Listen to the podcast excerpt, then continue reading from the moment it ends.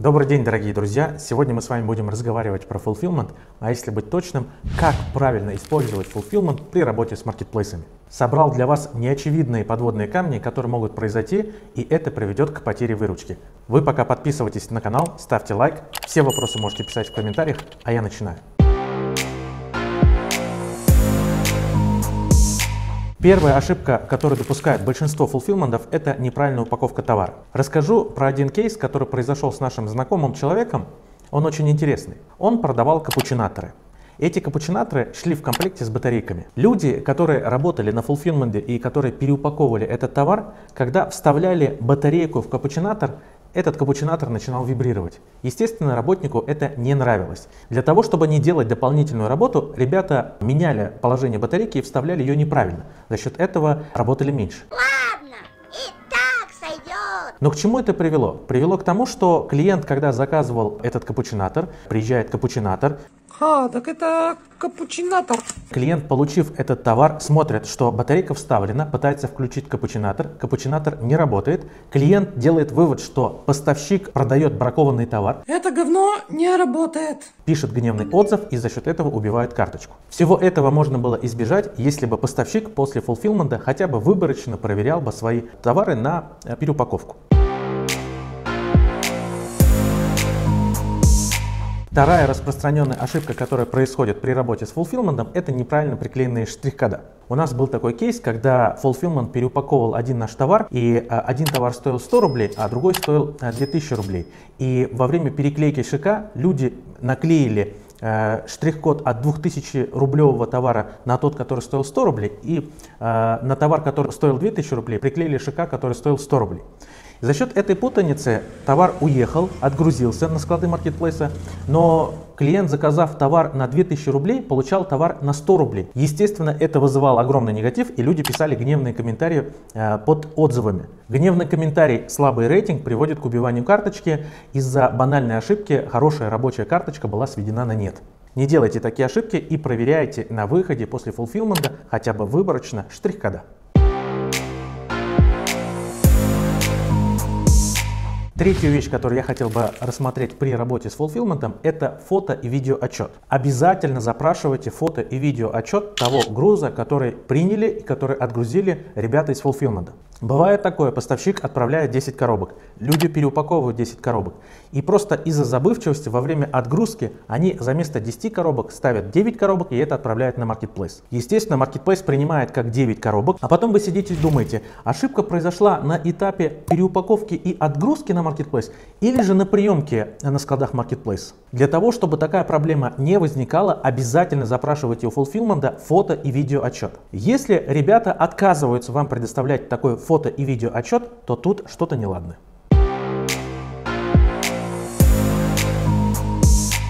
Четвертый момент, который обязателен при работе с фулфилментом, это договор, юридический договор. Что я подразумеваю под словом договор и почему я считаю, что это очень важно? Бывают такие случаи, когда товар портится или теряется по вине каких-то третьих лиц. Ну, например, представьте такой случай, вы закупили какую-то партию, отправили на фулфилмент, и на этом фулфилменте произошел пожар. Или бывает такое, что происходит потоп часть вашего груза, она потеряла свои свойства или банально испортилась. В таком случае кто отвечает за материальное возмещение этого груза? Вы или fulfillment? И таких зон ответственности может быть много. Для того, чтобы не создавать конфликтных ситуаций, изначально пропишите это все в рамках вашего договора. Давайте лучше будем договариваться как взрослые. А как это? Будем составлять договор.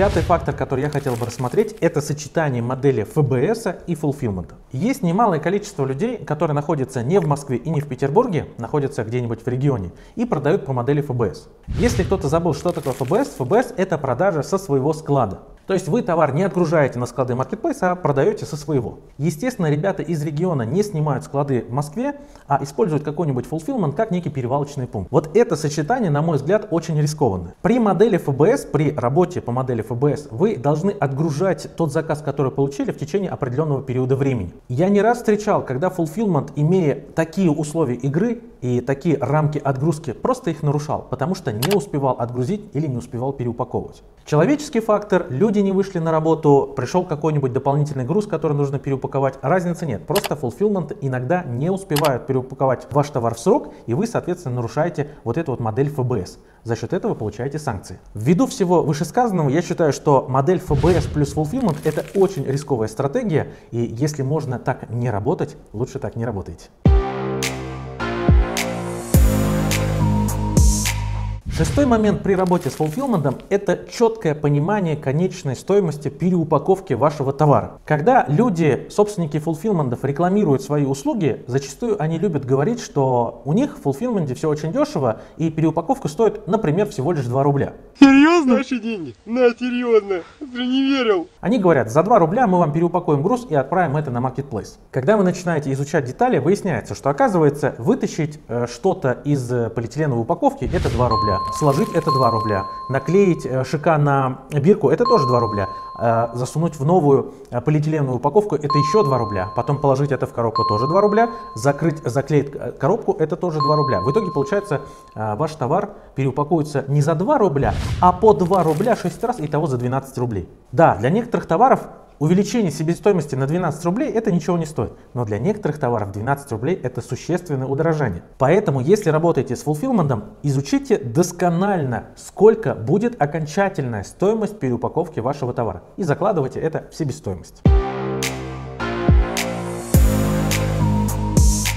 Седьмой фактор, который я хотел бы рассмотреть, это наличие всякого рода решал около этого fulfillment. Да ладно, я все решу, да ладно, не кипишу. Что я подразумеваю под словом решала около fulfillment? Например, бывает такое, что fulfillment или собственник fulfillment очень такой дипломатичный, очень общительный человек, и у него есть свои люди на складах. Если вы начали работать с таким fulfillment, это очень хороший знак. Почему? Потому что банально, вы отгружаете свой товар, и за какие-нибудь там 2000-3000 рублей за палету вы можете гарантированно а, получить э, стопроцентную приемку на складах. Да, сама по себе схема, она немного коррупционная.